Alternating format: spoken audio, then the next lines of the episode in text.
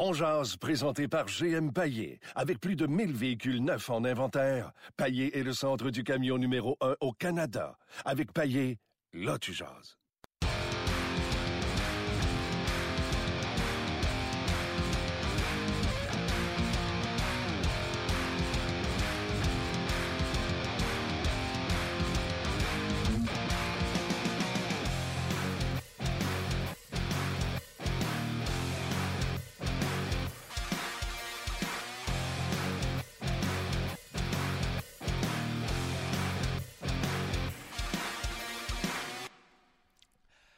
Bonjour, bon midi tout le monde. Bienvenue à On édition du mardi 9 janvier 2018. N'oubliez pas, encore une fois, on aura une balado-diffusion en direct bien remplie. On va s'entretenir dans quelques instants avec l'informateur par excellence, Pierre Lebrun, notre collègue. On parlera également à Sylvain Saint-Laurent qui est à Ottawa, qui suit les activités quotidiennes des sénateurs. Les sénateurs qui affrontent ce soir même les Blackhawks de Chicago. Ça se passe à Ottawa. Peut-être quelques changements dans la formation du côté des sénateurs. On y reviendra.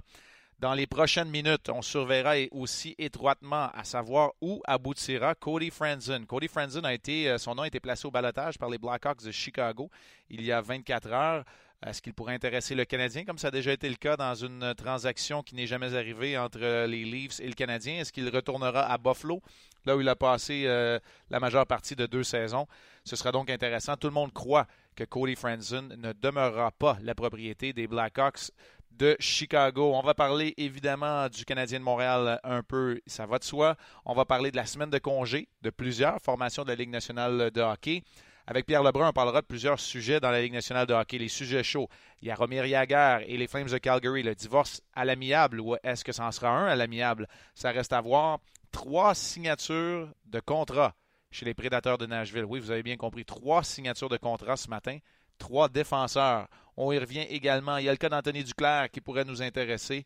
Euh, et bien entendu, comme on a franchi la mi-saison à travers la Ligue nationale de hockey, il y a plusieurs euh, façons de faire euh, des bilans. Je sais que les Canadiens refusent qu'on parle de bilan à la mi-saison, mais nous, du côté des analystes, on est en mesure de se pencher sur les performances de certaines de ces formations. Pourquoi est-ce qu'on vous parlait de Cody Franzen? J'y reviens avant que Pierre Lebrun se joigne à nous dans les prochains instants. Cody Franzen, c'est à midi qu'on saura quelle équipe va le réclamer. Je ne sais pas exactement de la façon dont tout se passe, mais toutes les formations ne sont pas en ligne au téléphone à midi pile pour dire moi je passe, moi je passe, moi je le veux. On envoie donc une réclamation sur chacun des joueurs. Les équipes qui ne soumettent pas de réclamation par courriel, je présume que c'est par courriel, à l'époque c'était par fax, aujourd'hui ça doit être par courriel, on est en 2018. Les équipes qui ne soumettent pas de courriel ou qui ne répondent pas au courriel, donc on juge qu'ils ne veulent pas le joueur et on va y aller d'un dépouillement de ces emails-là à l'envers du classement de la Ligue nationale de hockey. Donc, évidemment, on amorcera le tout avec des équipes comme euh, l'Arizona, il y a les Canucks, il y a les Sabres de Buffalo qui sont derrière le Canadien, les Sénateurs d'Ottawa également qui ont moins de points que le Canadien et les Oilers d'Edmonton. C'est quoi, quoi, Marc? Je m'excuse de t'interrompre. Non. Non, non réclamé. Cody Franson a été non réclamé. C'est une surprise quand même. C'est quand même une surprise. C'est quand même une surprise. Alors voilà, ça fait déjà un segment de notre émission qui est, euh, qui est terminé. Merci beaucoup d'avoir été là. ben oui, merci d'avoir été là et à la prochaine. Soit dit en passant, euh, chapeau à Stéphane Leroux qui a animé de main de maître euh, On Jazz au retour des vacances hier. Et chapeau aussi à Martin Lemay, qui n'a pas peur de rater les deux premiers jours du retour de son émission. On le salue bien bas directement de l'endroit sur la planète où il se retrouve. Il sera de retour à la barre de votre émission préférée, votre balado-diffusion préférée, ici même. Je garde ton siège et ta chaise bien au chaud, Martin. Et euh, ben, j'ai déjà hâte de jaser dans, mon rôle d'invité, normalement, d'invité distingué à ton émission. On jase.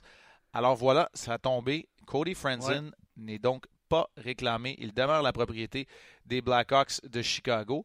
Et euh, je pense que c'est assez, euh, unanime.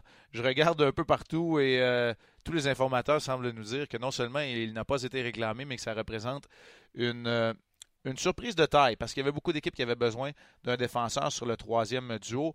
Bref, on ne passera pas beaucoup plus de temps qu'il ne faut sur, sur le cas de Cody Franson. C'est un défenseur qui est quand même lent selon les standards de la Ligue nationale de hockey en 2018.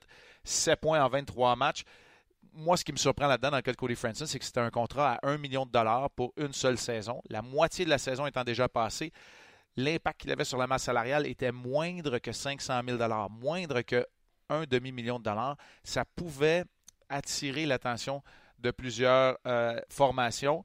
Certains diront que c'était peut-être une amélioration comparativement à la façon dont jouent les Schlemko, Joe Morrow principalement. Il ne faut pas oublier du côté du Canadien, il y a un certain Victor Mété, pour qui l'avenir est très rose, qui va s'amener avec le Canadien, qui sera de la séance d'entraînement en fin d'après-midi, vendredi, lorsque le Canadien sortira de sa semaine de congé. Avant que Pierre Lebrun se joigne à nous dans quelques instants, j'ai répertorié, euh, Luc, et euh, euh, pour nos auditeurs, j'ai répertorié la liste des équipes qui sont en congé. Il y avait seulement qu'un match dans la Ligue nationale de hockey hier soir entre, les Blue Jackets et les Leafs. Je me suis dit, comment ça, juste un match? Anaheim dans l'Ouest. Les Bruins et le Canadien qui ont exactement la même semaine de congé l'Avalanche du Colorado, les Stars de Dallas, les Red Wings de Détroit, les Kings de Los Angeles, le Canadien on en a parlé, les Devils de New Jersey, les Islanders de New York, les Rangers de New York, les Flyers de Philadelphie, les Penguins, les Sharks et les Golden Knights de Vegas sont présentement en semaine de congé. Il y a une des raisons principales, ce qui avait vraiment euh, fatigué les dirigeants de la Ligue nationale de hockey, c'est que lors de l'instauration de cette euh, fameuse semaine de congé, on revenait du congé, un peu rouillé, parfois euh, une journée de déplacement dans le corps, très très peu d'entraînement ou simplement un entraînement matinal. Et on affrontait une équipe, lui, elle, qui avait euh, continué de pratiquer, qui avait, qui avait gagné ses deux derniers matchs, qui était euh, qui avait un certain rythme et on se débarrassait facilement de l'équipe qui était en congé. Les Bruins et le Canadien vont revenir ensemble de la semaine de congé, comme ça va être le cas dans plusieurs des confrontations. Et simplement pour vous dire de la façon dont ça va fonctionner, on a tenté de condenser le tout, hein, parce que tout se passe entre le 7 et le 19 janvier. Donc, c'est une, euh, période de 13 jours où les 31 équipes vont obtenir au minimum 5 jours de congé. Il y a Anaheim, Buffalo, Colorado, Dallas, Edmonton, Floride, Los Angeles, Saint-Louis, Tampa et Winnipeg qui auront finalement des congés de 6 jours. Et les sénateurs d'Ottawa, qui ont déjà été passés une partie de leur saison en Suède, euh, représentent la seule formation qui aura donc un congé de 7 jours complets. Et ce congé va avoir lieu dans quelques jours. Les sénateurs d'Ottawa qui affrontent ce soir à domicile les Blackhawks de Chicago et qui vont se déplacer du côté de Toronto pour un match, une confrontation tout ontarienne demain. On vous a parlé d'une euh, multitude de signatures de contrats chez les prédateurs euh, de Nashville. On est en train de travailler très fort pour que Pierre Lebrun, qui est en train certainement de glaner des informations pertinentes et importantes à vous transmettre dans quelques instants, qui se joignent à nous. D'ici là, trois signatures de contrat du côté des prédateurs de Nashville. On parle souvent d'une équipe qui a une ligne bleue qui est très bien garnie, les prédateurs de Nashville. Ils ont signé leur défenseur numéro 6, 7 et 8 à rabais aujourd'hui. Pourquoi je dis 6, 7 et 8? Ben, c'est pas compliqué. Le top 4 des prédateurs de Nashville, c'est Yosi, Subban, Ekholm et Ellis. Et dans bien des soirs, là, vous pouvez les brasser, puis ils vont sortir numéro 1 à 4 dans un ordre assez aléatoire et un certain Alexis Emeline qui deviendra agent libre sans restriction à la fin de la présente saison, qui est leur défenseur numéro 5. Ce qui laisse donc de la place pour Yannick Weber, l'ancien du Canadien, qui paraffe une prolongation de contrat de deux saisons à 650 000 et 700 000 pour Yannick Weber. Idem dans le cas de Matt Irwin, qui lui aussi signe une prolongation de contrat de deux ans avec les mêmes termes et finalement, Anthony Betetto qui signe une prolongation de contrat d'un an à 650 000. Donc, pour le même prix la saison prochaine et à rabais, les défenseurs 6, 7 et 8, qui risquent fort bien de devenir les défenseurs 5, 6 et 7 la saison prochaine, parce que je ne crois pas qu'Emeline sera de retour à Nashville. Euh, ça devient quand même assez intéressant et de l'excellent travail de la part de David Boyle. Et finalement, après une attente qui m'a semblé interminable, notre collaborateur tout étoile à Hockey 360. Il fait partie des meubles à TSN. Il est un des auteurs vedettes du site Internet The Athletic. Monsieur Pierre Lebrun se joint à nous. Pierre, comment ça va? Ah ben Marc, euh, je suis content que je t'ai acheté un verre de vin euh, au, mois d'octobre à Buffalo. ça, s'est prouvé un bon investissement pour moi. C'est un bon investissement, ça, d'ailleurs. Et euh, je peux te dire que je me le reste sur ton compte parce que ce que je vais te dire là, je te l'ai déjà dit en privé, mais je le dis à nos, à nos auditeurs. Quand je veux être grand, quand je vais être grand, je veux être comme Pierre Lebrun parce que c'est un des informateurs qui réussit à travailler de façon très professionnelle euh, de façon bilingue, autant sur le marché anglophone euh, à Toronto, qui est un peu la mecque du marché, des marchés anglophones dans la Ligue nationale de hockey. Il fait également très bien en français à Montréal. Pierre, je te lance des fleurs. Il n'y a pas de pot qui s'en vient derrière ça. Inquiète-toi pas, mais je le mets sur ton compte. Oh, ben écoute, c'est très bien, Marc. Écoute, ton travail est incroyable. Écoute, quand c'est sûr que quand c'est au Canadien, mais aussi euh, aux gardiens de but, euh, ton opinion euh, tellement important pour moi de comprendre les gardiens de but parce que c'est comme euh, c'est comme tout un monde différent que je ne vais jamais comprendre moi-même. fait que je suis content que tu es là. puis je vais t'arrêter tout de suite avant que tu dises qu'on est bizarre. Moi, je te l'ai déjà dit, on est juste différents, les gardiens de but. Pierre, je veux te poser, euh, écoute, une première question parce que après ma barre, ça semble être une surprise.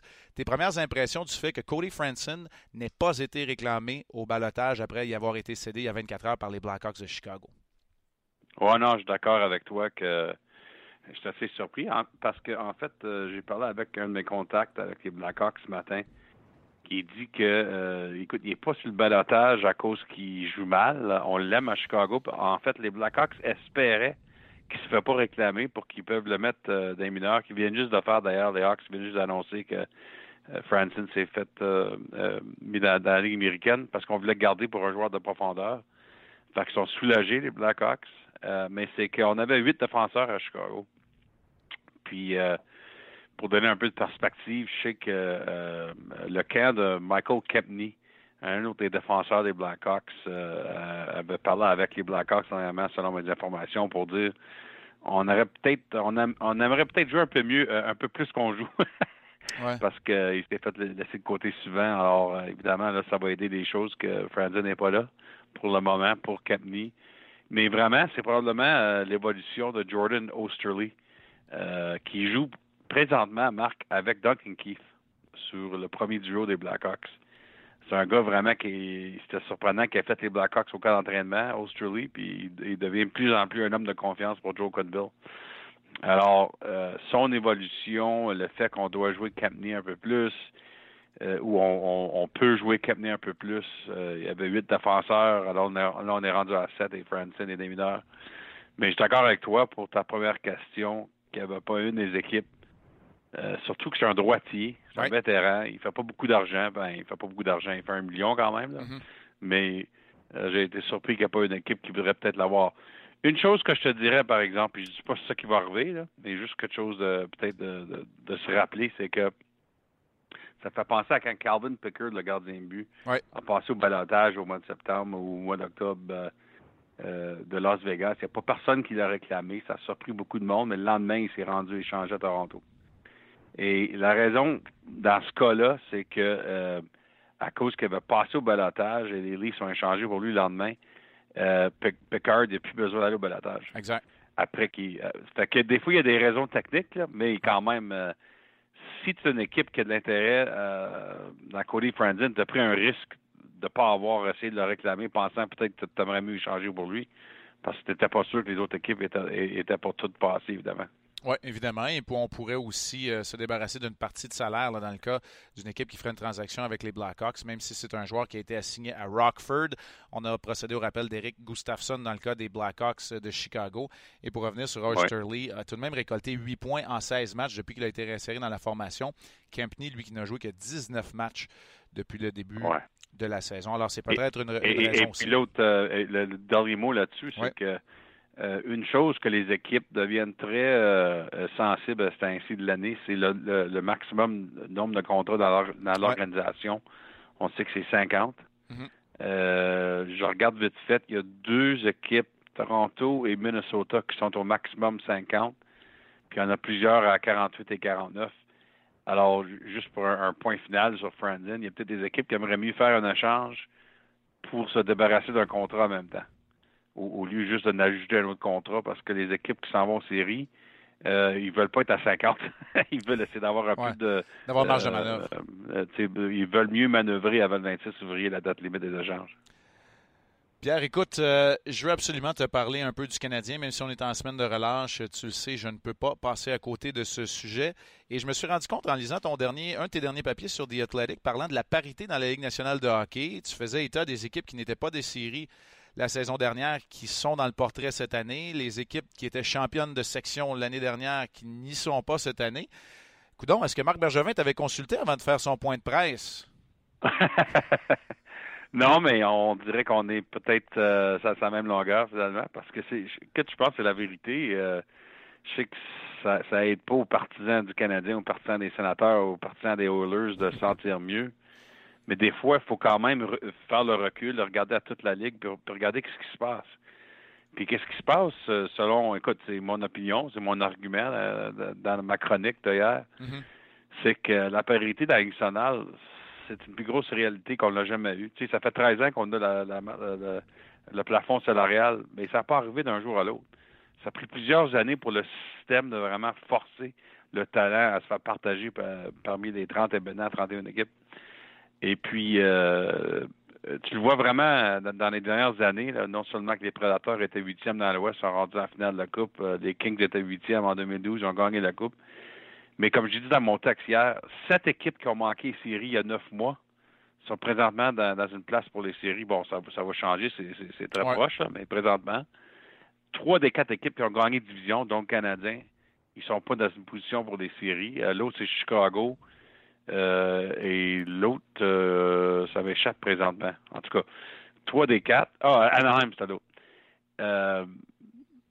Euh, alors, c'est pour dire que, tu sais, l'Avalanche, Colorado, qui était la pire formation, et c'était même pas proche l'année passée, ça présentement dans une place des séries.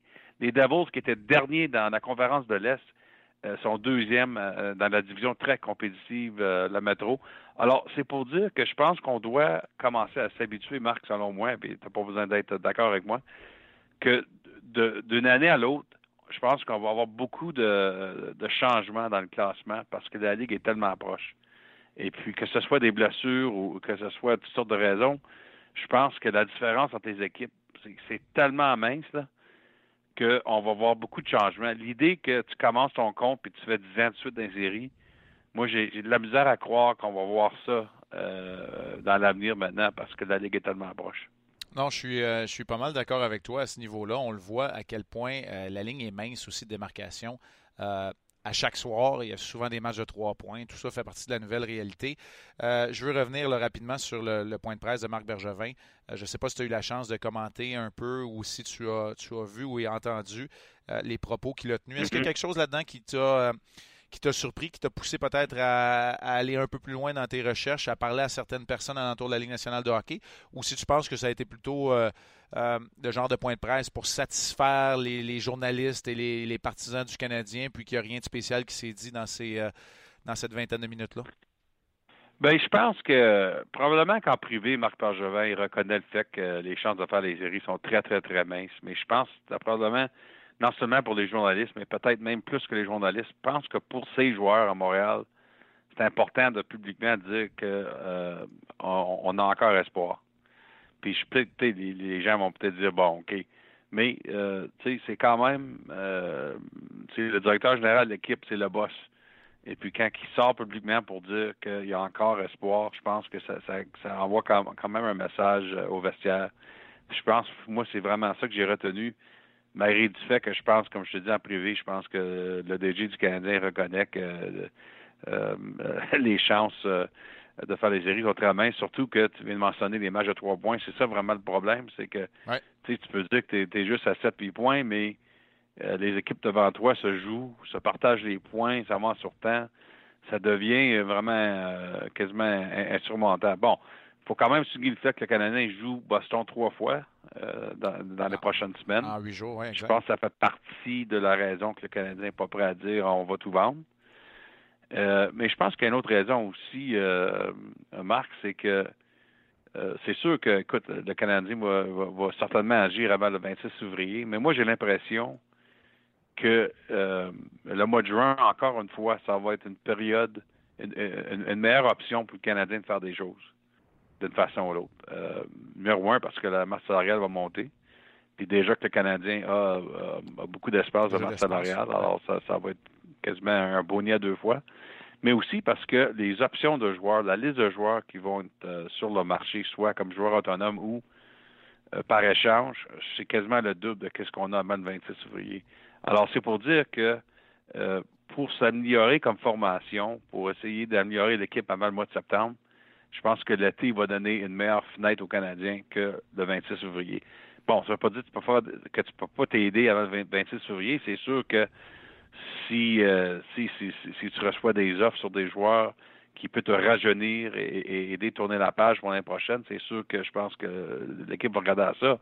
Mais je faisais dire qu'en général, euh, une équipe qui a beaucoup d'espace de masse salariale, les Sharks sont, sont, dans, sont dans, le même, bateau, euh, bateau sur le côté de la masse salariale. L'été va donner plus d'options que le 26 février. Puis tu veux pas faut que tu fasses attention de sûr que tu gardes cet espace-là pour l'été quand il va y avoir plus de joueurs. Alors, ça qui va être intéressant pour moi, euh, pour les équipes comme les Sharks et les Canadiens qui ont beaucoup d'espace de masse salariale. Pierre, dans un autre euh, ordre d'idée, euh, écoute, moi, je fais partie peut-être de ceux-là qui, qui, ont critiqué récemment, non pas les décisions, puis certainement pas les hommes en place du côté du Canadien, mais je suis un des partisans d'une structure de hockey qui est un peu différente que la traditionnelle qu'on a à Montréal. Et celle qui est employée par les Maple Leafs de Toronto m'intéresse plus particulièrement. Je sais que c'est un marché que tu connais bien. Tu connais la structure également de ce côté-là. Celle des Blue Jackets y ressemble également drôlement avec John Davidson, entre autres. Tu me vois venir un peu, puis la dernière affaire que j'ai à faire, je ne suis pas un journaliste, là. moi je suis un analyste de ce qui se passe sur la patinoire, mais je sais quand même reconnaître les situations. Ça n'a été, été, une bonne du côté des Leafs, du côté des Blue Jackets. Ça semble avoir souri. Chez le Canadien, on critique le travail de Marc Bergevin chez les amateurs. Moi, au lieu de le critiquer, je me dis, est-ce qu'il n'y aurait pas moyen d'améliorer la structure? Alors, je ne veux pas que tu me parles des, du Canadien, puis de qui on peut mettre dehors, puis qui on peut engager, mais comment est-ce que tu vis cette structure-là, ou comment tu la vois, toi, qui est peut-être un peu plus près de l'organisation des livres que je peux l'être, cette situation-là où on a un homme de hockey comme président, un, directeur général traditionnel à Lou Lamoriello, et après ça, deux adjoints qui sont un peu de deux mondes différents. Un du côté des, du data, des données et de l'analyse poussée des, statistiques avancées, et l'autre du dépistage et le nez collé sur le hockey en Mark Hunter et Carl Dubus. Comment est-ce que tu vis cette structure hockey-là? Et est-ce que tu crois que c'est ça qui est optimal? Et est-ce qu'on s'en va vers ça dans la Ligue nationale un peu partout? Ben, je ne sais pas si c'est à cause de la structure que ça fonctionne bien ou à cause des gens qui, qui présentement sont dans ces positions-là. Probablement, c'est un peu des deux. Mais euh, c'est absolument évident qu'il y a une chimie euh, assez spéciale chez les Leafs, surtout entre Brendan Shanahan et Lou Lamoriello. Lamoriello, c'était le, euh, le mentor de Shanahan à New Jersey. Mm-hmm. les deux s'entendent tellement bien, se complètent bien, ils passent beaucoup de temps ensemble, voyagent ensemble, des fois séparés de l'équipe. alors, c'est un président puis un directeur général qui sont vraiment sur la même page.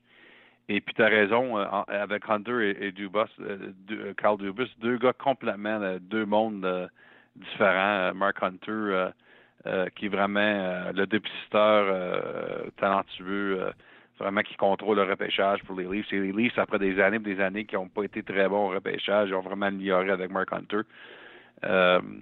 pense surtout au fait que Mitch Marner, Mark Hunter, c'était vraiment euh, son choix quand pas tout le monde à la table des Leafs était sûr dans le temps parce qu'il y avait un Noah Hannafin, il y avait d'autres joueurs dans ce repêchage-là. Mais après qu'Arizona a pris Dylan Strom, euh, euh, Mark Hunter a foncé fort pour prendre Mitch Marner. Je pense qu'on est tous d'accord que c'était un bon choix pour les Leafs. Uh-huh. Alors lui a vraiment changé la façon qu'on fait les choses au repêchage. Et c'est côté de Carl Dubus, c'est vraiment ça, c'était l'embauche de Shanahan. Un, jeune homme un peu dans le genre de John Shaka, le, directeur général des Coyotes, qui est évidemment très basé sur les statistiques avancées, sur les façons modernes. Alors, quand tu mets tout l'assemblage ensemble, euh, tu as, beaucoup de différentes perspectives. Et le nom que tu n'as pas mentionné, Marc, on doit le mentionner parce que son opinion euh, est très, très, très présent quand on fait des grosses décisions. C'est celle de Mike Babcock, ah l'entraîneur-chef qui, euh, avec son salaire de, de 6,25 millions américains par année, c'est presque, presque, John Gruden. A quand même, euh, ouais, il y a quand même une voix dans les choses. Euh, Lou Amorello, selon ce que j'entends, le tient très proche et le tient parmi les décisions. Alors ça, c'est un autre nom là-dedans aussi. Est-ce que c'est une structure que tu penses qu'on pourrait adopter éventuellement dans une organisation comme le Canadien, alors qu'il y a tellement d'accent et d'emphase qui est mis sur euh, cette organisation-là?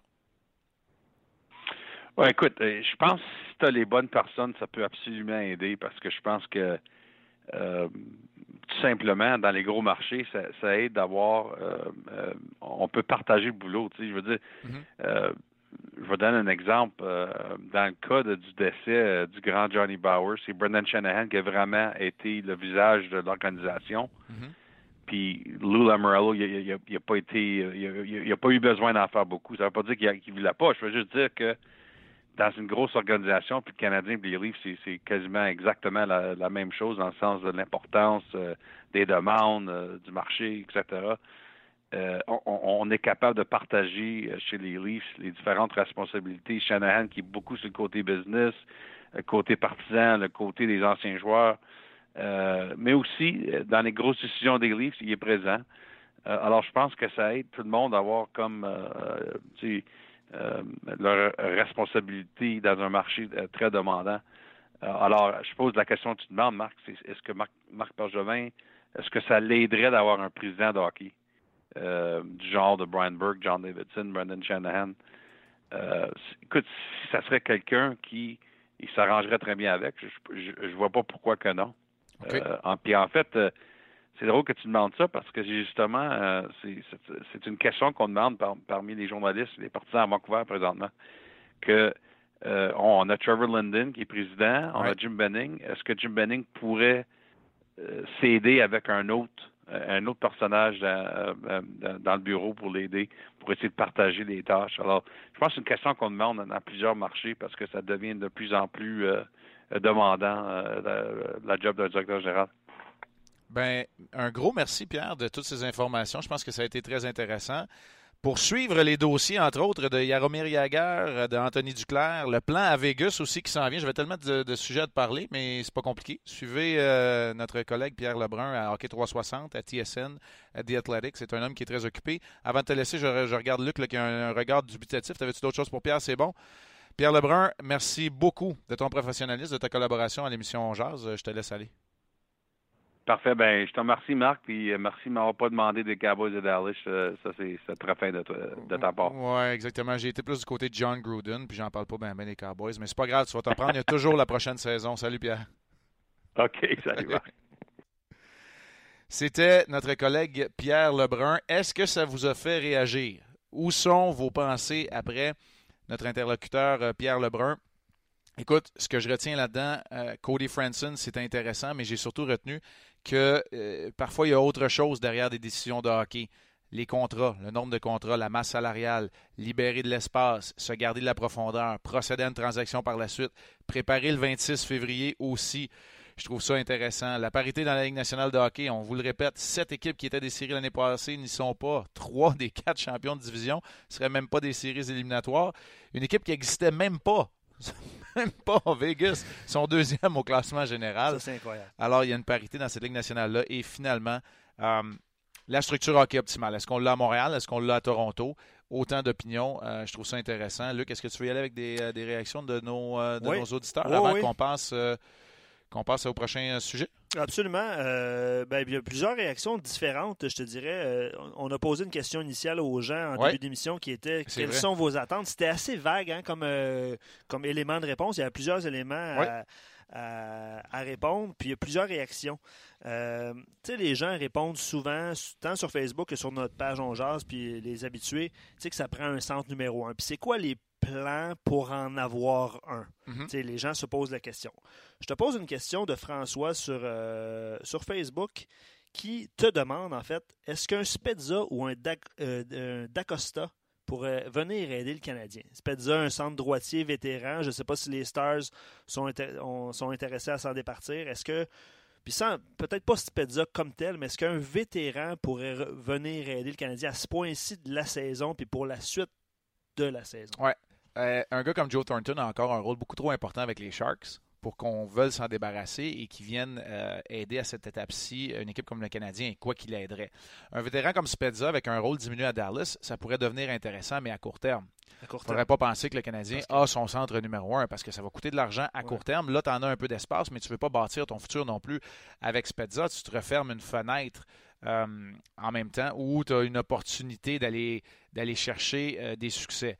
Alors oui, ça pourrait être une réponse à court terme parce que là, tu viens mettre un joueur, un centre de carrière qui a toujours eu jusqu'à cette année ou l'année passée un rôle de centre numéro un, mais ce rôle-là et ces responsabilités-là s'effritent avec le temps, ce qui est normal. Mm. Maintenant, Jason Spezza a-t-il la vitesse requise pour être encore un centre de premier, de premier trio dans la Ligue nationale de hockey? C'est assez intéressant et on peut se le demander.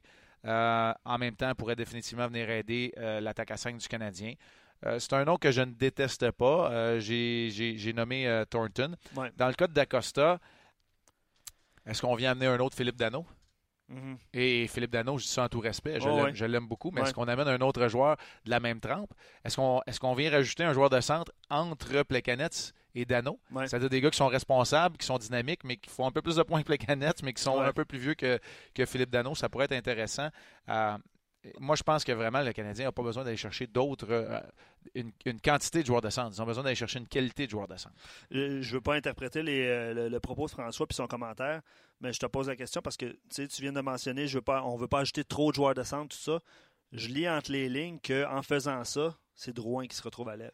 Oui, je pense que c'est ben, c'est ça. que l'organisation dit, puis c'est ce que je pense depuis quelques semaines que que je le claironne. Moi, je pense qu'il serait plus à l'aise à l'aile. J'ai pas de problème avec que Galchenyuk qui demeure aussi. Mais là, si tu as Pacioretty, Galchenyuk et Drouin à l'aile, ça commence à avoir, tu commences à avoir des alliés qui c'est drôlement intéressant. Tu es capable d'avoir un top 6 digne de ce nom. Alors, euh, c'est comme ça que je le voyais moi aussi également. Euh, commentaire de Pascal sur Facebook toujours qui dit euh, oui, il y a parité. Puis je pense que les gens sont assez conscients et d'accord avec le fait que il y a une saison donnée que tu peux avoir une excellente saison. Il y a les blessures qui rentrent en ligne de compte évidemment. Mais François, euh, Pascal, pardon, euh, il va dans un commentaire et il dit oui, c'est correct, on comprend la parité, puis on sait qu'il y a des. Mais il dit sur papier, puis sur la glace, le Canadien a quand même une équipe moyenne. On parle euh, de, de, défensive, de relance de l'attaque des défenseurs. Peut-être que ça a joué un petit peu aussi dans la, qualité du jeu de Carey Price au début. Hein, adapté à des, à des défenseurs. Mais ce genre de commentaire-là est revenu quand même souvent. Tu sais quoi? Je ne veux pas non plus interpréter les, les propos, mais tu sais que j'en reçois aussi des commentaires, pas mal. Puis moi, j'ai l'impression que ce qui fâche euh, les partisans du Canadien, puis jusqu'à un certain point, euh, les commentaires de Kovalev aussi dans les derniers jours, puis moi, j'ai joué très, très peu pour le Canadien, mais ce qui nous fâche des fois, c'est de voir cette équipe-là qui se retrouve derrière des clubs comme Détroit qui sont supposés dans une reconstruction, une transition, derrière des clubs comme la Floride qui se cherchent énormément au niveau de la direction et des propriétaires. Et le Canadien se retrouve derrière eux au classement. C'est peut-être plus ça qui est fâchant. Quand tu vois une équipe comme Colorado qui a de la difficulté et qui en arrache, tu n'es pas capable de garder le rythme. Euh, c'est peut-être là où euh, le bas blesse dans le cas du euh, dans le cas du Canadien, je le comprends très bien. Je te lis quelques noms. par la suite, on va mettre fin au Facebook Live. On va inviter les gens à, nous joindre sur notre page On Jazz. Je te lis quelques noms d'un commentaire qu'on a reçu. Le Canadien devrait s'informer sur. Je te nomme les trois noms qui sont soumis ici. Charlie Coy. Oui. Alexander Venberg. Oui. Et évidemment, parce que ça, ça revient depuis deux ans sur nos pages, Ryan Nugent Hopkins. OK. Euh, ces trois noms qui sont intéressants. Charlie Coyle a définitivement le profil de l'emploi. C'est un gars au gabarit qui est imposant. Est-ce qu'il est capable d'avoir le rôle qu'il mérite au Minnesota? Moi, je crois que oui. Mhm. Euh, mais on vient de parler de trois excellents joueurs, sauf que c'est toujours à savoir qu'est-ce que ça va coûter pour aller en faire l'acquisition. Là, je n'ai pas les contrats sous les yeux. Alexander Venberg, euh, évidemment, c'est un joueur euh, qui est en développement, qui est en éclosion. J'ai de la difficulté à croire qu'on voudrait se débarrasser de ses services. Ryan Nugent Hopkins, lui, ça devient un peu plus intéressant parce que quand tu regardes le côté gauche des Oilers d'Edmonton, tu dis il n'y a pas assez de vitesse. Tu as Lucic, tu as Maroon. C'est pas, tu sais, pour une équipe qui est dynamique, n'as pas de vitesse du côté gauche. Le Canadien a des options à gauche, peut-être, à donner en contrepartie. Est-ce que Nugent Hopkins vient répondre à, cette solution-là? Moi, je pense que Ryan Nugent Hopkins est un excellent centre de deuxième trio au sein d'une équipe qui aspire aux grands honneurs. Mais ce serait quand même une amélioration pour le Canadien au centre d'un premier trio. Mhm. Sauf que ça va te coûter cher pour aller chercher un Nugent Hopkins. Alors, trois, euh, trois noms qui sont super intéressants. Ce sont des joueurs de centre, même si Coyle a été employé principalement à l'aile avec le Wild du Minnesota. On va poursuivre la discussion. On va inviter les gens de Facebook. Euh, oui, merci beaucoup. oui, exactement. D'avoir été là. Oui. Merci. Vous avez vu notre décor. Et grâce à GM Payé, le numéro 1 au Canada, vous avez été en mesure de voir tout ça. Puis on se rejoint de l'autre côté sur la balado diffusion sur rds.ca. Excellent. Donc, on ferme les lumières. On ferme les lumières? Voilà. on verra plus rien si on ferme les lumières. on verra plus rien. Euh, oui, mais je poursuis avec euh, quelques les commentaires. Oui, oui, oui, vas-y. Ben, il y en a qui. Ben, c'est Marc, en fait, qui demande à Marc. C'était quoi les propos de Kovalev? Je ne sais pas si tu veux résumer un peu. Ah, écoute, Kovalev, dans un match pour sa fondation qui avait lieu à quelque part en Montérégie, a souligné qu'il trouvait ça triste de voir jouer le Canadien de ce temps-ci. Il ne regarde plus beaucoup de hockey, mais croit que c'est une organisation de renom et de prestige et que c'est une organisation qui devrait toujours s'organiser en bon français, mhm. pour faire partie du, premier tiers. le premier tiers, c'est moi qui le mets dans la bouche, mais faire partie des meilleures équipes de la nationale de hockey.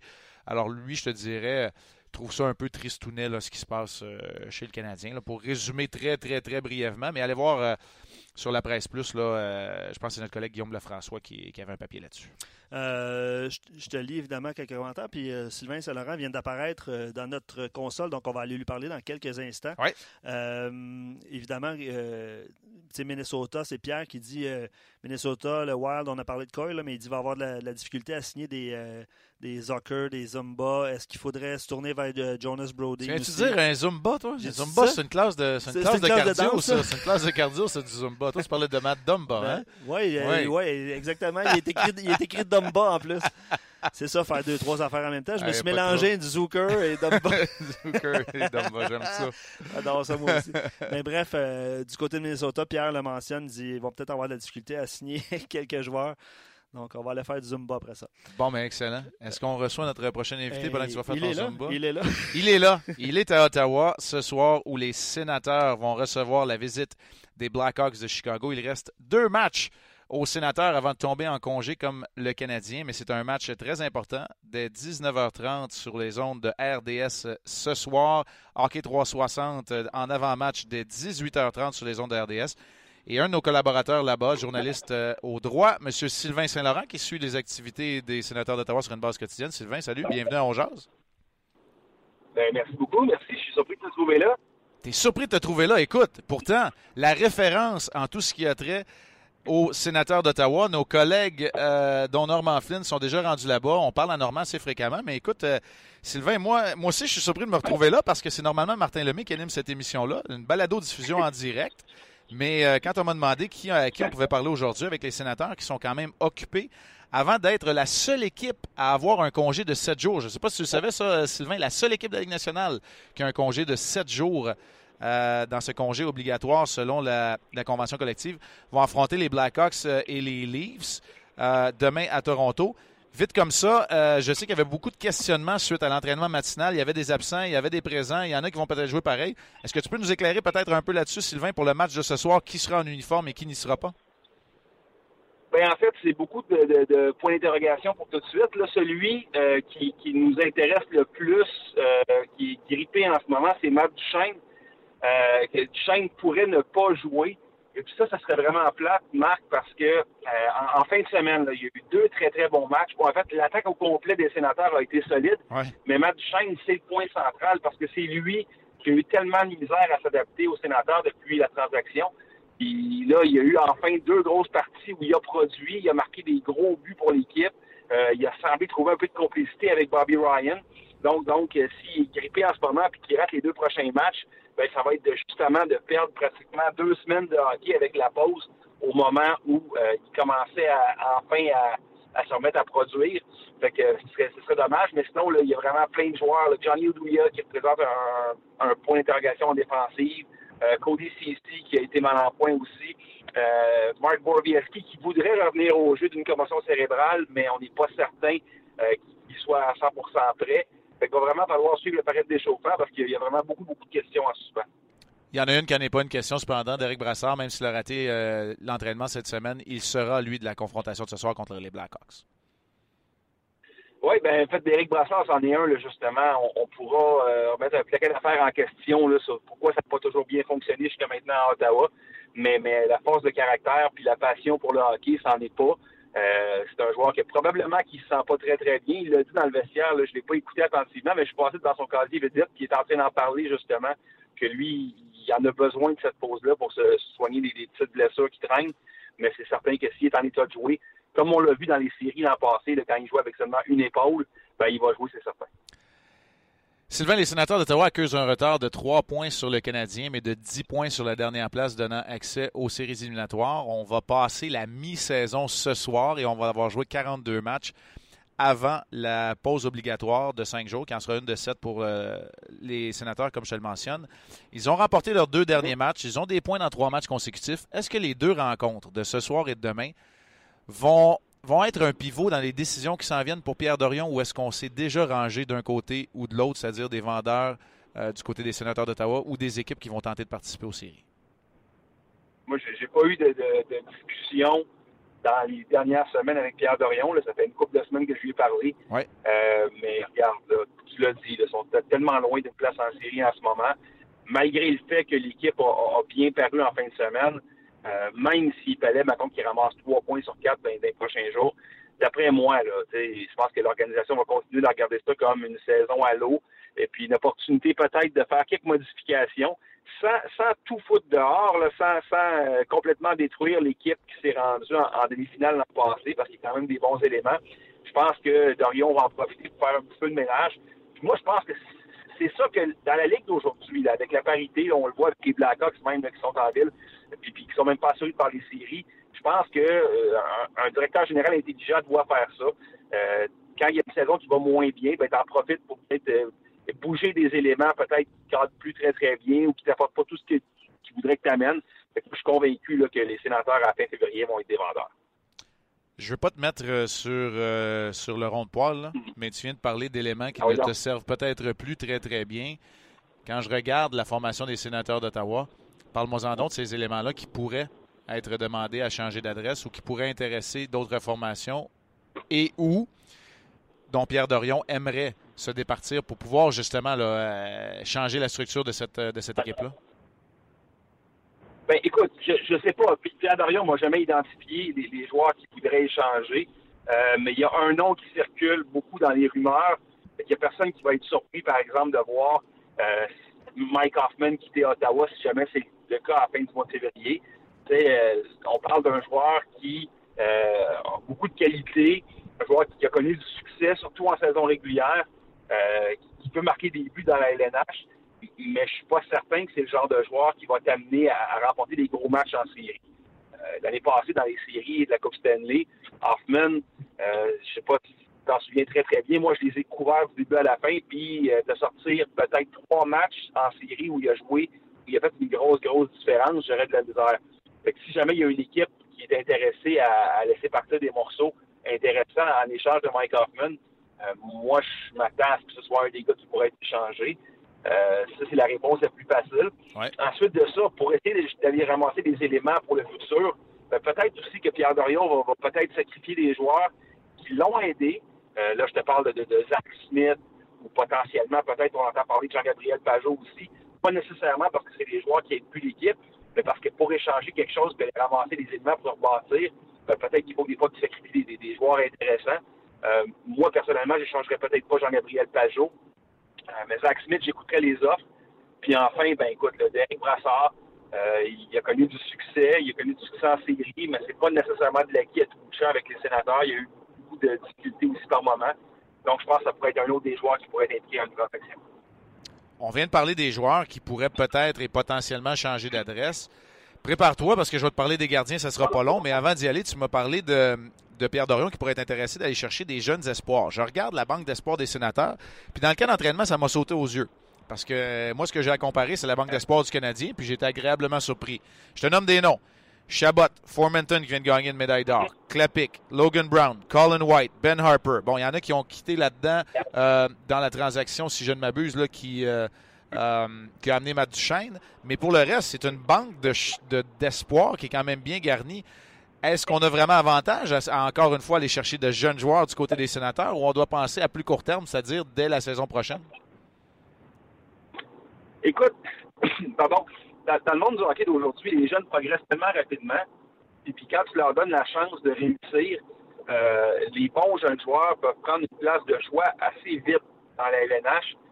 Puis les sénateurs étant une équipe qui, est proche de, ses sous, euh, qui, veut faire attention aux dépenses, moi j'ai l'impression qu'ils vont plus euh, miser sur leur relève, sachant qu'ils ont quand même des, gros contrats encore pour quelques saisons, celui de Bobby Ryan, celui de Diane Faneuf, sachant que Mark Stone est à renégocier bientôt. Euh, Eric Carlson arrive à son contrat arrive à échéance. Moi, je m'attends à ce qu'on on essaie au contraire de faire plus de place à, la relève à Ottawa de deux. Parfait, c'est rendu le moment. Je te pose la question. Je sais que Craig Anderson a fait beaucoup de bien dans l'entourage à Ottawa. Son histoire a touché beaucoup de gens. Qu'est-ce qui se passe avec les gardiens à Ottawa? Deux gardiens qui sont sous la barre de 900. Je sais qu'il y a eu des moments plus heureux, mais il y en a eu des moins drôles. Et on dirait qu'on n'a pas été capable de donner des performances de qualité entre les poteaux depuis le début de l'année avec les sénateurs. Est-ce que c'est la raison principale des déboires de cette équipe-là?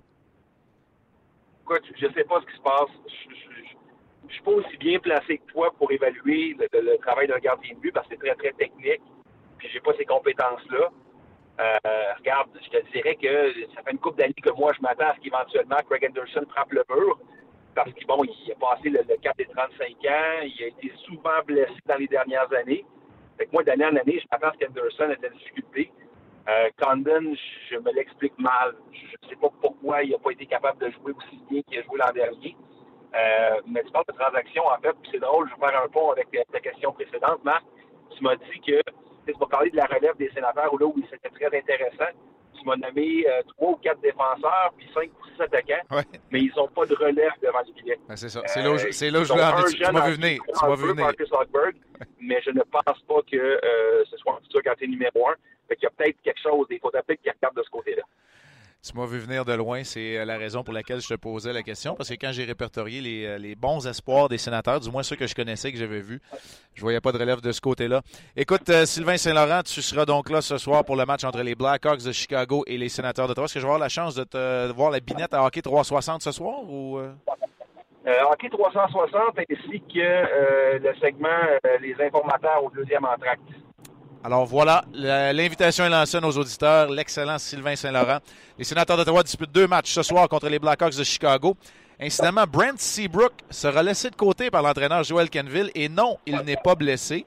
Brent Seabrook, du haut de la passerelle, regardera le match contre les sénateurs d'Ottawa. C'est Anton Forsberg qui obtiendra le départ devant le filet des Blackhawks. Les sénateurs qui vont compléter leur calendrier avant le congé demain contre les Leafs à Toronto. Sylvain Saint-Laurent, merci beaucoup. Bonne journée. Bonne journée à toi. Wow! Fait que les défenseurs des Blackhawks de Chicago, sans le vouloir, vont avoir accaparé une partie de notre émission d'aujourd'hui, alors que Brent Seabrook est laissé de côté. On a rappelé Eric Gustafsson. Euh, Pierre Lebrun nous parlait qu'on voulait faire jouer Kempney, que Osterley était difficile à sortir de la formation. Et voilà, il n'est pas si difficile que ça. On tasse sur un gars qui a gagné des Coupes Stanley, qui a joué pour l'équipe Canada, qui était le partenaire pendant si longtemps de Duncan Keith. Et Brent Seabrook est laissé de côté. Euh, même s'il est en santé ce soir. Euh, du côté des Blackhawks de Chicago, devant le filet, on vous l'a dit, Anton Forsberg. Matt Duchesne, ce sera une décision avant le match. Odouya ne devrait pas y être. Derek Brassard, même s'il est blessé, devrait ou va tenter de disputer les deux derniers matchs avant la pause. On aimerait garder Borowiecki au retour de cette pause-là, mais devra peut-être disputer les deux euh, prochains matchs parce qu'il y a des cas incertains. C'est vrai pour Cody Cici aussi. Les sénateurs qui ont remporté leurs deux derniers matchs contre les Sharks de San Jose et contre le Lightning de Tampa Bay, n'ajustez pas votre appareil, vous avez bien compris. Ils ont été chercher des points dans trois matchs consécutifs et vont tenter donc de garder le contact peut-être avec euh, le Canadien. Ils sont à trois points du Canadien et ont deux matchs en main. Mais comme Sylvain Saint-Laurent l'a dit, il faut se rendre à un moment donné à l'évidence qu'il y a peut-être une saison qui est à l'eau. Je regarde la formation des sénateurs. Je ne veux pas tracer de parallèle parce que les comparaisons sont boiteuses, surtout avec le Canadien, parce que ce n'est pas le même genre d'équipe mais tu es dans la même situation où une reconstruction complète, tu en es peut-être loin. Mhm. Parce qu'une reconstruction complète à Ottawa, ça va passer par qui? Ça va passer par Eric Carson. À Montréal, ça va passer par Carey Price. C'est mhm. des joueurs qui ont des clauses de non-mouvement. C'est des contrats qui sont faramineux. Et euh, de changer un ou deux éléments, cependant, on ne serait pas loin. Mais c'est sûr que du côté des sénateurs d'Ottawa, quand tu as des gars comme Oduya, Burroughs, Nate Thompson, Zach Smith, qui est plus jeune non plus, même s'il n'a pas encore frappé, ou il vient de frapper la trentaine, tu sais, tu commences à avoir des, joueurs qui ont ralenti. Puis dans le système exigeant que, euh, demande un gars comme, euh, comme Guy Boucher, peut-être que c'est pas rose, mais honnêtement, euh, puis j'ai pas la prétention d'avoir toutes les réponses au niveau technique chez les gardiens des sénateurs d'Ottawa, mais ni Mike Condon ni Craig Anderson ont été en mesure de donner une chance à leur formation d'être dans la course. C'est la différence avec le Canadien parce que depuis que Price est revenu, lui, il donne une chance à tous les soirs à son équipe. Euh, on avait deux invités qui étaient très intéressants. On va continuer la discussion, surtout avec les réactions, parce que là, il doit en avoir quelques-uns. Il doit y avoir des, des partisans des sénateurs d'Ottawa. Ça a l'air qu'on est très, très populaire en Ottawa. Tu m'as dit que Martin Lemay, d'ailleurs, il brise des cœurs parfois en Ottawa, que j'ai entendu dire. je ah, sais pas. Non, je, je pensais que c'est ça que tu m'avais dit. Mais on a euh, effectivement beaucoup euh, de gens qui écoutent la balado-diffusion de On en Ottawa. S'il y a des partisans des sénateurs, écrivez-nous. En fait, là, tu sais quoi, si on est rendu au segment, il nous reste une dizaine de minutes ensemble. On est rendu au segment, demandez-moi n'importe quoi. C'est bon, ça. Demandez-moi n'importe quoi, puis je vais y répondre. J'adore ça. Puis si je réponds pas, c'est parce que mon, ma communication sera pas bonne. J'adore ça. ça, Luc? J'adore ça. Parfait. Fait qu'on y va avec euh, les réactions. Euh, Luc, vas-y, je t'écoute. Je prends le commentaire d'Alex, puis euh, je te pose la question parce que tu as déjà été dans cette situation-là. Ah. Lui, il mentionne le fait que Condon joue moins souvent que l'année passée doit avoir un impact sur son jeu. Est-ce que est-ce que c'est une possibilité pour un gardien qui. Tu sais, veut, veut pas Condon a joué quand même beaucoup de matchs par la force des choses, tant avec le Canadien qu'avec les sénateurs? Cette année, est un petit peu moins occupé. Est-ce que ça peut avoir un impact sur euh, la qualité de son jeu? Oui, ça peut. Ça devrait pas, cependant. Mike Condon est un, gardien qui s'est amené pour être un auxiliaire dans la Ligue nationale de hockey. Il n'a pas encore la réputation ou le titre de gardien de but numéro un. Et pour faire son chemin, tu devrais y parvenir. Moi, j'ai eu des difficultés plus tard dans ma carrière à jouer moins souvent. Mais quand tu dans la Ligue nationale, tu dois être prêt. quand j'étais l'auxiliaire à Patrick Roy, puis je jouais 20 matchs par année, ben, il fallait que je m'arrange pour que ces 20 matchs-là soient des matchs de qualité. Ça a été la même chose avant de devenir numéro 1 à Columbus. Ça a été plus partagé avec Ron Tugnut, qui était numéro 1, c'était pas mal dans ses derniers milles.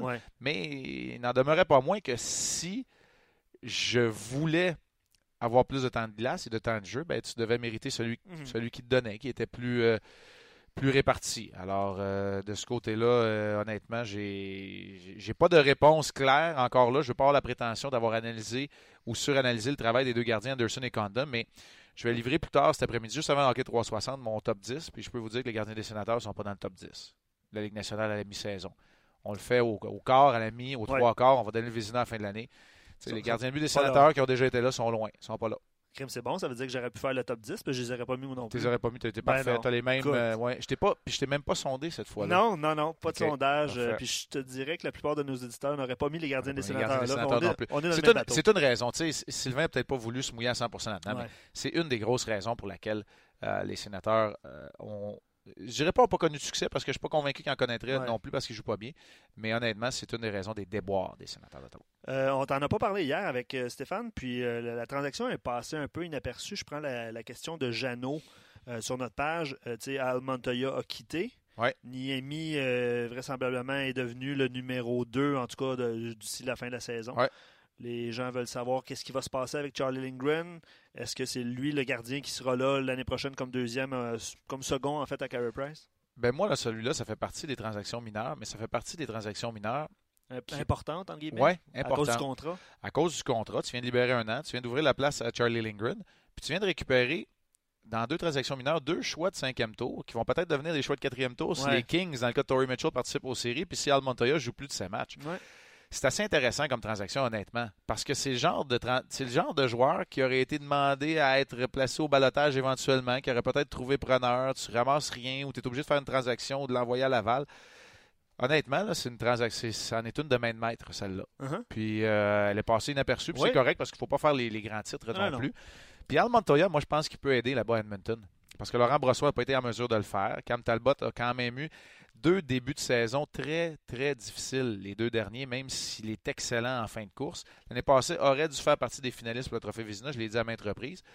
Cette année, le début de saison n'a pas été facile. Il a été blessé aussi. Tu vas, être, tu vas avoir une police d'assurance. Mm. Puis c'est correct. L'année prochaine, Almontoya va encore être l'auxiliaire à, Cam Talbot. C'est une bonne transaction potentiellement pour les deux formations, parce que si tu es dans les suites de Peter Cherrelli, tu te dis pour un choix de cinquième tour, j'ai peut-être trouvé mon auxiliaire pour une saison et demie. Puis à Montréal, tu dis, on est allé monnayer quelqu'un qu'on aurait perdu de toute façon. Mm-hmm. Et Antiniemi, il a quand même. Euh, c'est un vétéran. Il n'a pas d'aspiration de jouer plus souvent. Il sait c'est quoi son travail. On parlait tantôt d'un gars qui joue pas souvent, qui joue bien. C'est un match avec le Canadien, il a été très bon. C'est vrai. Puis il y a eu un mois qui a séparé ces deux départs. Imaginez-vous, c'est encore pire que Condon. Puis il y a quand même une relation avec euh, Stéphane White à long terme. Puis le fait d'avoir un, vétéran assis sur le banc avec Gary Price, je pense que c'est correct aussi. Alors euh, non, honnêtement, c'est c'est vrai. Puis j'ai même jamais donné mon opinion sur cette transaction-là, mais c'en est une une transaction mineure qui a été euh, menée, je trouve, de main de maître. Mhm. celle-là. Pour toutes les raisons que tu viens de mentionner. Exact. Bon, euh, des questions de plus en plus corsées. Hein? Je, pas trop. Euh, question Poutine ou pizza, Marc? Euh, Boy, ça va être. la réponse est, assez simple. En fait, elle est simple et complexe. C'est plus souvent de la pizza. OK. J'aimerais mieux plus souvent de la poutine. mais souvent, la poutine, c'est tard, tard le soir ou tôt le matin. Tu sais ce que je veux dire. Mais ça m'arrive moins souvent maintenant que je suis dans la quarantaine. Alors, euh, voilà. Mais au grand mot, les grands remèdes, la poutine, c'est comme des Advil, ça guérit tout. J'adore ça. Euh, Guillaume te demande John Tavares à Montréal, qu'en penses-tu? C'est simple comme question, c'est droit au but. C'est simple. Puis la, la, la, réponse du partisan, là, ça serait oui, tout de suite. Oui, tout de suite, demain matin. La réalité, c'est qu'on pense tous, je le pense du moins, que John Tavares va probablement paraffer une entente, une prolongation avec les Islanders, parce que les joueurs de cette trempe-là, y compris Steven Stamkos, même s'ils rendent ça intéressant, ils ne se rendent pas jusqu'au bout. Les Islanders ont quand même une équipe intéressante euh, qui sont dans le portrait des séries. Mais, il manque un gardien. Hein? Ouais, il manque un gardien ou deux. Mais euh, chose certaine, chose certaine, un joueur de cette trempe-là euh, ferait le bonheur de toutes les formations. Puis l'histoire du problème de centre numéro un serait serait réglé. Le Canadien a l'espace sur la masse salariale, sur le plafond salarial. Euh, va peut-être l'avoir encore plus au mois de juin mhm. parce que euh, le cap salarial, le plafond salarial va, augmenter. Notre collègue Pierre Lebrun nous en a parlé en début d'émission. Alors, pour toutes ces raisons, je te dis oui, mais je pense pas qu'il va même atteindre le marché des transactions. Jean-Gabriel, euh, pardon, te demande échangerais-tu Max Pacioretty pour des jeunes et des choix? Parce que si on fait la transaction de ce, ce joueur-là qui va réclamer un contrat euh, plutôt euh, salé éventuellement. Est-ce que l'option, ce serait des jeunes et des choix ou est-ce que si jamais tu avais à le faire, ce serait un joueur plus établi? Aujourd'hui, ben, la, la réponse n'est pas évidente. Là. Puis là, même si je déteste quand Marc Bergevin dit que c'est dur de faire des transactions, euh, je vais quand même te dire que c'est difficile parce que moi, j'ai pas le portrait global. Mm-hmm. Dans dans l'aspect où tu crois aller chercher un autre joueur de centre numéro un d'impact qui va répondre à tes besoins primo, mm-hmm je vais te dire oui. Puis je vais peut-être même essayer d'aller chercher un défenseur pour Max Pacioretty pour répondre à mes problèmes à la ligne bleue. Mhm.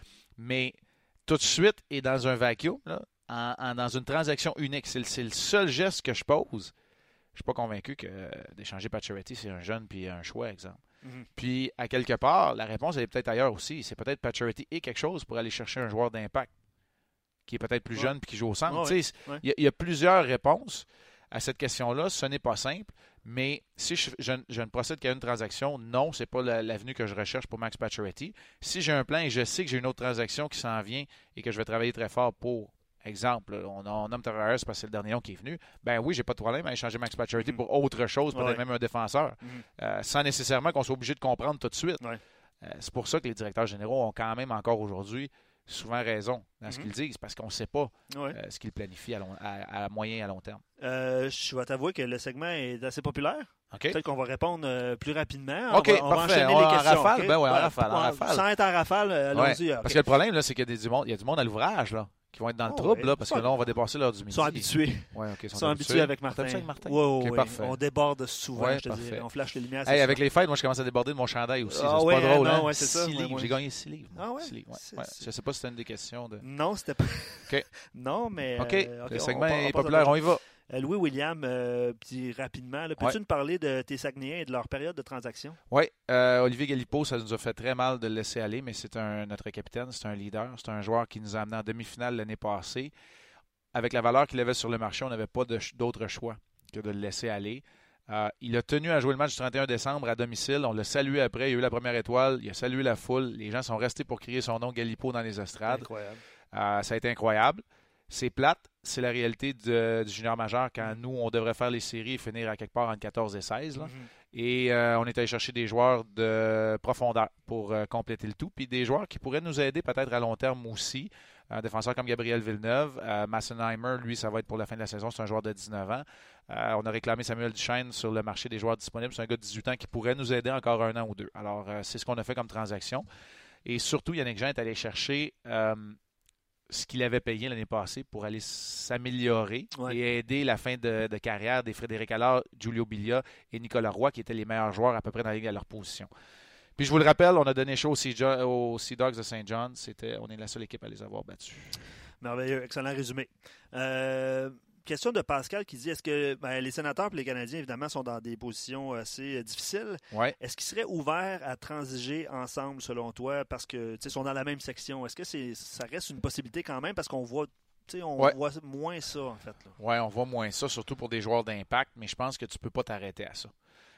je m'explique. Si fait là. Ben, si fait là, puis tu es rendu avec juste quatre sections dans la Ligue nationale aussi. Tu en, as déjà eu six, puis c'était moins pire. Là, tu es rendu à quatre. Et la vérité, c'est qu'un coup que les trois premières positions sont dessinées, oui, tu vas jouer plus souvent qu'on est sénateur d'Ottawa, mais tu te battras peut-être même pas pour le même poste en série à cause des équipes repêchées. Mhm. Moi, je te dis, il ne faut pas que ce soit un frein. Mais si tu me demandes, est-ce qu'on va échanger l'échange de Patrick Roy? Est-ce que tu vas envoyer un gars qui va aller gagner la Coupe Stanley à l'autre place directement dans ta cour à deux heures de taux? Euh, pas sûr. Euh, pas sûr. Mais il ne faut pas que ce soit un handicap. Pas un, frein. Un frein. Euh, Alexandre te demande quelle est ton évaluation, évidemment, de, du gardien Andrei Vasilevski qui connaît une saison phénoménale? il mentionne pour ma part, me fait penser à Carey Price techniquement. Je ne sais pas si c'est ton cas aussi. techniquement, oui, un gabarit imposant. C'est un véritable athlète. Il est très sérieux. Et pour moi, il est définitivement, ben, il n'est pas seulement dans le top 5. Je pense que cet après-midi, dans mon top 10, il va se retrouver parmi les, finalistes au trophée Vézina à la mi-saison. Il n'y a pas de doute. Hein. Il n'y a pas de doute. Euh, honnêtement, il est excellent. Lui et Bobrovski, les gardiens russes sont vraiment le dessus. Je veux vous dire, pour le top 10, là, c'est pas juste mon classement. Je l'appelle mon classement, c'est parce que c'est moi qui le publie. Je parle à beaucoup de gens. Je parle à beaucoup d'interlocuteurs dans le monde. Je regarde la caméra. Ben oui, encore sur Facebook Live. Non, non, euh, non parce que je voulais parler directement aux auditeurs. Je parle à beaucoup d'interlocuteurs dans le monde des gardiens, des entraîneurs de gardiens, des dépisteurs. Ils veulent pas que je nomme leur nom. Ils veulent mm-hmm. pas que je dise que les autres ils pensent que c'est un tel ou un tel. Mais euh, c'est pas mal unanime. Il y en a certains qui m'ont dit que la confrontation entre Vasilevski et Price au Centre Bell la semaine passée, c'était le duel des deux meilleurs gardiens de la Ligue. Fait qu'on pense, on, l'a en très haute estime, Vasilevski. Euh, Gaëtan te demande as-tu parlé à Price sur les raisons pourquoi il ne saluait plus la foule euh, T'en as-tu parlé? Il l'a fait, il l'a fait lors des deux derniers matchs. Il l'a fait, lors des deux derniers matchs. Oui, c'est terminé ce temps-là, c'est fini. Euh, je ne sais pas s'il le faisait de façon consciente, mais euh, c'est terminé. Puis non, je n'en ai pas parlé. OK. Si, euh, en fait, c'est la même personne qui pose la question. Si Chicago est capable de laisser Seabrook de côté pour un match, pourquoi Montréal ne pourrait pas faire de même avec. Là, il nomme Galchenyuk, Pacioretty, Plekanec. Galchenyuk, ça va mieux. Tu sais, ouais. C'est ça la question. il y a une question de profondeur aussi, je pense. il y a une question de. écoute, je ne sais pas. Honnêtement, j'ai fait un saut puis je ne savais pas que Seabrook jouait si mal que ça.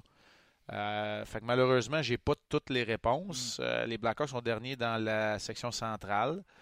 ne sont pas du portrait des séries éliminatoires. Euh, c'est une situation intéressante. Ah non, non, c'est une situation intéressante. Pierre en a parlé au début ben oui. jeune. Oui, ouais, exactement, d'Osterley. Puis, écoute, honnêtement, là, il, arrive toujours un moment donné, là, il y a une, en anglais, on appelle ça un breaking point. Il y a un point de non-retour qui est souvent franchi. Nous, on ne le sait pas nécessairement, mais à l'intérieur d'une équipe. Et il ne faudrait pas se surprendre. Si le Canadien se rend là euh, très, très bientôt, il euh, ne faudrait pas se surprendre que ce soit le cas. Alors, euh, je ne ferme pas la porte, Gaëtan, honnêtement. Puis, j'ai pas assez d'informations sur la situation proprement dite de Seabrook. je vous l'avoue bien candidement. Mais c'est sûr qu'un gars de la trempe et de la réputation de Seabrook est laissé de côté, ben, ça ouvre la porte à d'autres équipes de prendre des décisions similaires.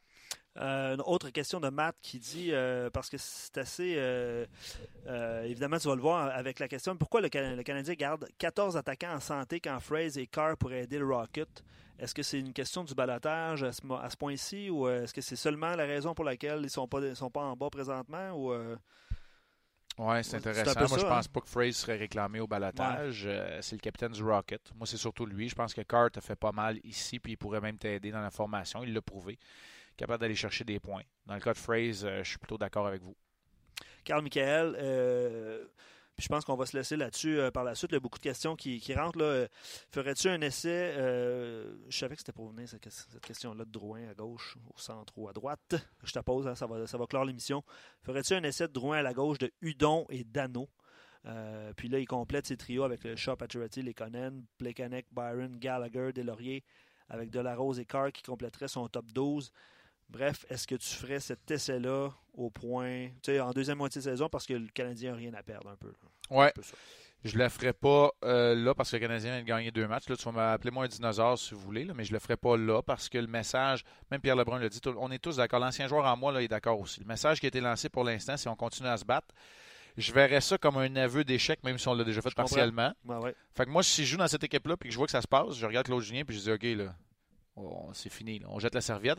dans ce temps-là, tu attends juste qu'il y ait quelque chose qui se passe. Alors que là, le Canadien a un petit mini-rythme. Là.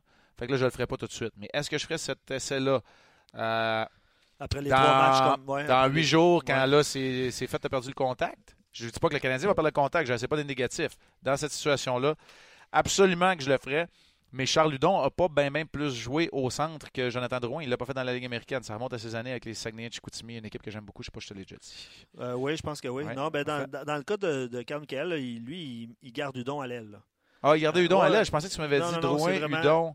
Et Dano au centre. Ah, OK, Dano au centre. Dans, dans ce cas précis-là. Là. Parfait. Mais euh, bref, euh, ouais, t'aimes les Saguenay? Ok, je savais pas. T'aimes, euh, les gens ont, réagi sur le, Zumba, je te dirais. Les gens ont réagi ben là-dessus, hein? Ben oui. Écoute, c'est pas moi qui aime le Zumba. Je veux vous dire que c'est Luc. J'adore ça. C'est Luc qui a aimé le Zumba. D'ailleurs, il y a son kit en ce moment, vous ne le voyez pas.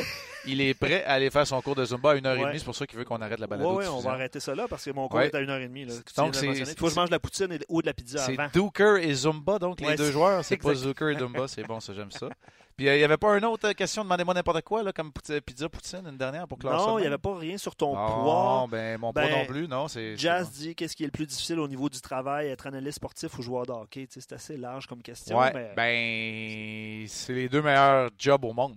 J'avais, j'avais la première en étant joueur de hockey, j'ai la deuxième comme analyste. Hey, ça a été tellement un plaisir d'être là, assis dans la grande chaise de Martin Lemay, qui sera là de retour demain. Évidemment, tu avais un autre commentaire Qu'est-ce que, fera, qu'est-ce que fera Marc pour perdre son six livres supplémentaire? Euh, écoute, on coupe l'alcool, on coupe les carbs, puis on a recommencé à s'entraîner euh, depuis hier matin. C'est le retour à la réalité. C'est un peu comme euh, Monsieur Tout le Monde. C'est assez, simple comme solution. Hey, hein? je joue plus au hockey, justement. Hein? Ben ouais, c'est ça. c'est ça. Fait qu'on fait attention, mais c'est pas grave. Hey, merci beaucoup tout le monde d'avoir été là. Ça a été un véritable plaisir. Vous avez réagi en grand nombre. Pierre Lebrun, Sylvain Saint-Laurent étaient nos invités. Luc Dansereau qui est là à la console. En fait, c'est l'homme orchestre de l'émission.